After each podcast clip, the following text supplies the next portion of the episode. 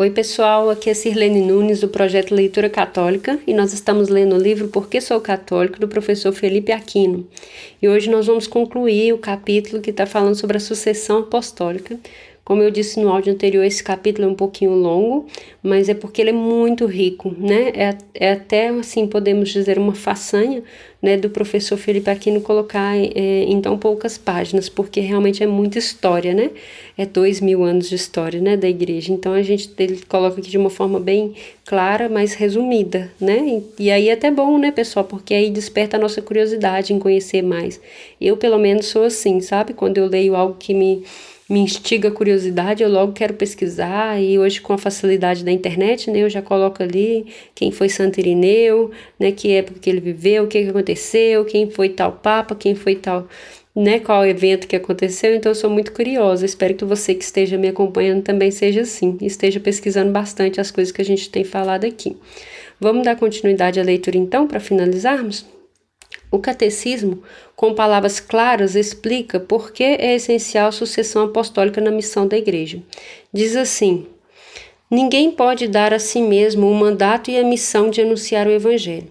O enviado do Senhor fala e age não por autoridade própria, mas em virtude da autoridade de Cristo, não como membro da comunidade, mas falando a ela em nome de Cristo. Ninguém pode conferir a si mesmo a graça a graça. Ela precisa ser dada e oferecida. Isto supõe ministros da graça, autorizados e habilitados por parte de Cristo.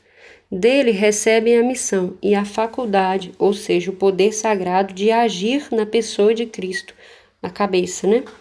A tradição da Igreja chama de sacramento este ministério, através do qual os enviados de Cristo fazem e dão, por dom de Deus, e que não podem fazer nem dar a si mesmos. Isso está no Catecismo da Igreja Católica, no número 875. Com que autoridade algumas pessoas se intitulam a si mesmas bispos? Quem lhes confiou este mandato, essa graça e essa missão? Sem a sucessão apostólica, o cristianismo fica subjetivo, fica à mercê do capricho do homem, sem a garantia e a infalibilidade do Espírito Santo. Por tudo o que foi dito até aqui, você pode compreender por que a Igreja é apostólica e porque sem os bispos que herdaram o mandato dos apóstolos, não pode haver legítima Igreja. Jesus quis assim para preservar a integridade da fé que leva à salvação e que deve chegar a todos os homens de todos os tempos e lugares. Vamos terminar este capítulo com mais um testemunho do primeiro século da Igreja. Tertuliano, bispo de Catargo, 220, escreveu: Resta, pois, demonstrar que nossa doutrina, cuja regra formulamos acima, procede da tradição dos apóstolos e por isso mesmo as demais procedem da mentira. Nós estamos em comunhão com as igrejas apostólicas se nossa doutrina não difere da sua. Eis o sinal da verdade. Como você, como você vê, a tradição oral do catolicismo começa em Cristo e os apóstolos, ao passo que, que as tradições orais dos protestantes começam em Lutero, em 1517, ou em Calvino, em 1541, ou em Knox, em 1567, ou em Wesley, em 1739, ou em Joseph Smith em 1830, e por aí vai. Entre Cristo e os apóstolos, de um lado, e os fundadores humanos das denominações protestantes, de outro lado, não há como hesitar. A grande razão pela qual o protestantismo se torna inaceitável a quem reflete é o subjetivismo que o impregna.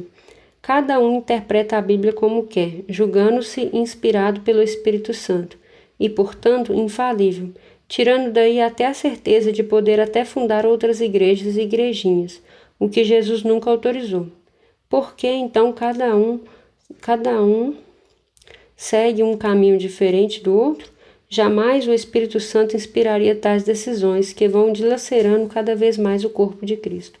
Disto se segue a divisão do protestantismo em milhares de denominações, Cada, cada qual com as suas doutrinas e práticas, às vezes contraditórias ou mesmo hostis entre si.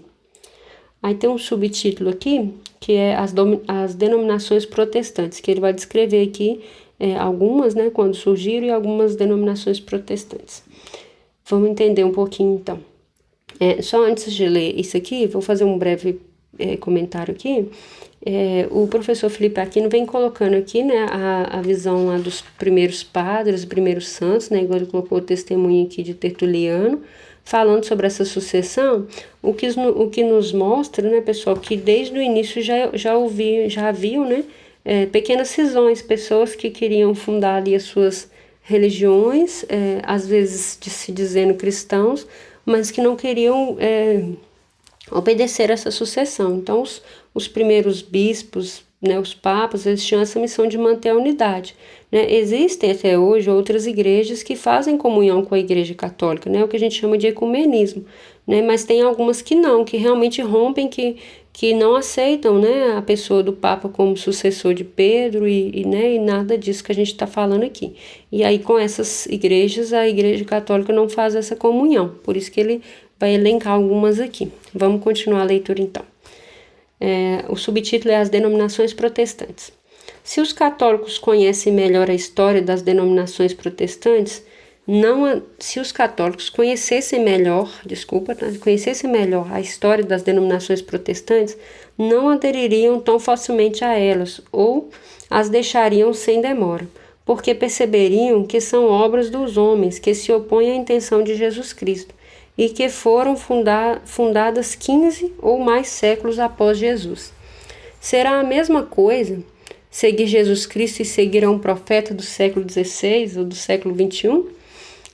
Porque para, para que você tome consciência do enorme intervalo histórico entre Jesus e as denominações protestantes, público a seguir, publico a seguir uma relação das suas principais denominações, de, é, o nome da denominação, o fundador, a data e o local onde surgiu. Então aqui não é uma tabela, né, é um texto mesmo, só que ele vai falar o nome da, da denominação, né, o fundador dela, a data que ela surgiu e aonde que ela surgiu. Vamos lá. É, a Igreja Católica foi fundada por Jesus Cristo no ano 30, que foi aproximadamente a época que, que Jesus teve sua, sua paixão, né, sua vida pública, paixão e morte lá na Palestina. Depois veio a Igreja Luterana, que foi fundada por Martinho Lutero, no ano 1517 na Alemanha. A Igreja Episcopal Anglicana, que foi fundada pelo rei Henrique VIII no ano 1534 na Inglaterra. Nós já falamos desse aqui, né, desse cara que, que discordava do Papa e ele mesmo se, se tornou chefe da igreja, né, e fundou essa igreja anglicana a Igreja Reformada Calvinista, que foi fundada por João Calvino em 1541 na Suíça, a Igreja é, Menem, Menonita, que foi fundada por Me, Meano Simons em 1550 na Holanda, a Igreja Presbiteriana, que foi fundada por John Knox em 1567 na Escócia, a Igreja Congregacional, que foi formada por Robert Bowen em 1580 na Inglaterra, a Igreja Batista, que foi fundada por John Smith em 1604 na Holanda, a Igreja Quaker, que foi fundada por John Fox em 1649 nos Estados Unidos, a Igreja Metodista, que foi fundada por John Wesley em 1739 na Inglaterra, a Igreja dos Mormons, que foi fundada por Joseph Smith em 1830 nos Estados Unidos, a Igreja Adventista, fundada por William Miller em 1831 nos Estados Unidos, a, a denominação Exército da Salvação, fundada por William e Catarina Buff em 1885 na Inglaterra, a denominação Ciência Cristã, fundada por Mary Becker em 1675 nos Estados Unidos, é, denomina a denominação Pentecostais, formada por, fundada por Charles Parham em 1900 nos Estados Unidos, a denominação Testemunha de Jeová, formada, fundada por Charles Taze Russell em 1916 nos Estados Unidos, a denominação Amigos do, do Homem, formada por Alexandre Freytag em 1920 na Suíça, e a Igreja e Denominação Universal do Reino de Deus, fundada pelo Edir Macedo em 1977 no Brasil. Antes do século XVI, não, não falava-se não, não se falava da confissão luterana. Antes do século XX, não se falava da Assembleia de Deus, Comunidade Nova Vida, Igreja Universal do Reino de Deus, etc. Não foi Jesus Cristo quem deu origem a tais organizações, mas foram pastores humanos. Na raiz de todo este esfacelamento do cristianismo está o princípio estipulado por Lutero, segundo o qual a Bíblia deve ser interpretada por cada leitor, de livre exame. O que quer dizer? Cada qual sente e, a, e entende a Bíblia como bem lhe pareça. Em consequência, tira as conclusões que julga adequadas, sem orientação da Igreja. Tal princípio leva o protestantismo a se autodestruir cada vez mais, dividindo-se e subdividindo-se em comunidades das quais as posteriores pretendem sempre reformar a anterior e são reformadas pelas que surgem depois. Os membros de tais comunidades reformadas seguem apenas o sentir subjetivo e imaginoso de um profeta, e não mais da palavra de Jesus Cristo como tal. Este fundou uma só igreja, que ele confiou a Pedro, dando-lhe a garantia de sua assistência infalível até a consumação dos séculos. Os protestantes, o protestantismo rachou a igreja primitiva e agora traz em si geneticamente a semente da divisão. Vale aqui recordar as palavras do apóstolo São Paulo aos romanos e aos efésios do seu tempo, que hoje parecem mais oportunas ainda do que nos tempos da igreja nascente. As palavras de São Paulo foram: Rogo-vos, irmãos, que estejais alerta, com, estejais alerta contra os que causam divisões e escândalos, contrários à doutrina que aprendestes. Afastai-vos deles. Romanos 16, 17. Alcancemos todos nós a unidade da fé e do pleno conhecimento do Filho de Deus e o estado de homem perfeito, à medida da estatura da plenitude de Cristo. Assim não sereis mais crianças, joguetes das ondas, agitados por todo o vento de doutrina, preso pela, pelas artimanhas dos homens e da sua astúcia que nos induz a um erro. Efésios 4, 13 e seguintes. Então, meus irmãos, nós fechamos aqui nesse capítulo, que essa última parte é bem intensa aqui, né?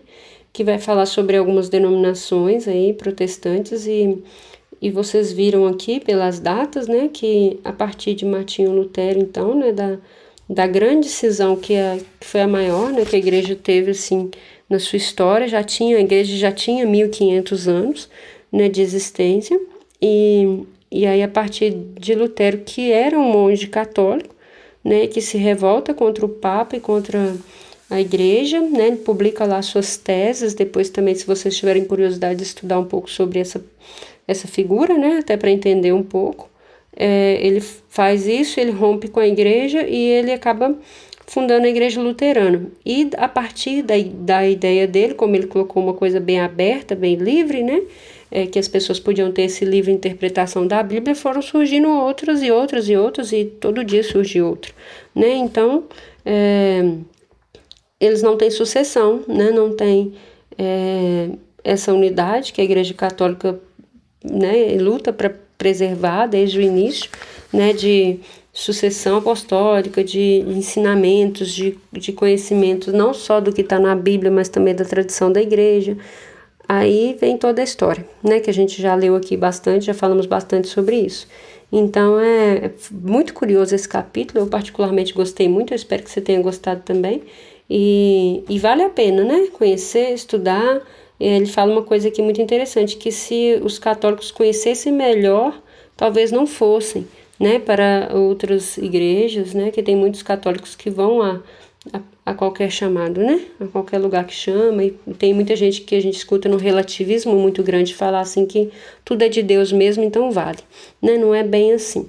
Então é bom que nós católicos ou que as pessoas que se propõem a seguir a doutrina católica conheçam, né? A história da nossa igreja, principalmente, né? É, também a Bíblia, também a tradição, é, mas também saibam o que, que as outras igrejas foram fundadas, como que elas surgiram, até para que a gente tenha argumento. Né? Eu espero que a leitura de hoje enriqueça a sua vida espiritual e nós nos vemos na próxima. Deus te abençoe.